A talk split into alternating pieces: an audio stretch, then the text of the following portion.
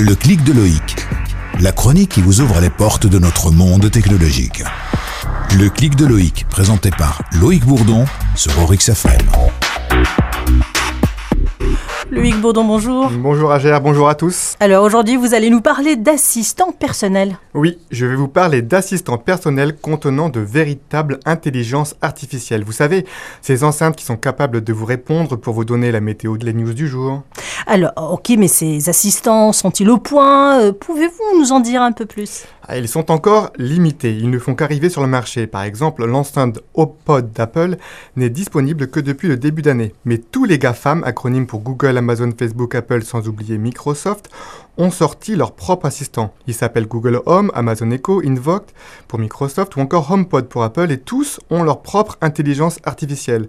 Nommés Google, Alexa pour Amazon, Cortana pour Microsoft ou encore Siri pour Apple. Euh, Mais dites-moi, ça a l'air euh, d'être une véritable compétition.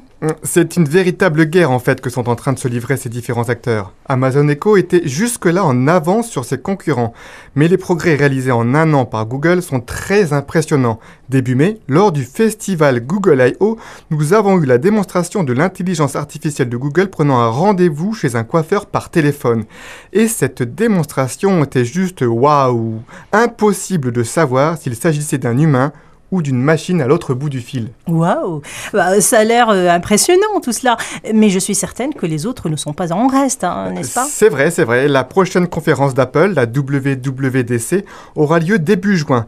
Et il se pourrait bien que certaines surprises soient au rendez-vous. Et comme cette firme est assez forte en marketing, ils ont déjà pensé à en informer Siri. Donc vous voulez dire euh, que l'on peut demander à Siri s'il y aura du nouveau dans cette conférence C'est ça. Si vous possédez un produit Apple avec Siri configuré en français, vous pouvez lui demander, en français, Parlez-moi de la WWDC ou en le vous voyant, Parlez-moi de la WWDC. Vous obtiendrez deux ou trois réponses différentes. Ma préférée est celle où Siri m'a répondu Je ne voudrais pas me vanter, mais je deviens encore plus intelligent. C'est sûrement parce que j'ai étudié tard le soir ces temps-ci. Ok, mais concrètement, que peut-on vraiment faire avec ces assistants? À terme, ce sera libre cours à votre imagination. Mais aujourd'hui, on peut déjà demander à Google Home d'allumer ou d'éteindre les ampoules connectées, de déterminer le prix d'un billet de train, de jouer à des jeux comme Akinator où l'intelligence doit retrouver à quel personnage vous pensez. On peut lui demander de jouer une chanson spécifique, d'annoncer la météo ou encore de lancer une, série de Netflix sur notre télé. Mais ce n'est qu'un début. Et il est fort probable que, tout comme pour les smartphones, les applications se multiplient très rapidement. Ok, euh, si je comprends bien, euh, il va falloir s'habituer à parler avec des machines. Exactement, et un jour on pourra peut-être même réellement parler avec un R2D2 ou un C6PO, à condition toutefois qu'il n'enregistre pas nos propos par erreur comme c'est arrivé dernièrement avec l'enceinte Google Home. Euh, Merci Loïc Bourdon euh, pour toutes euh, ces précisions. Merci beaucoup, à la semaine prochaine. Le clic de Loïc.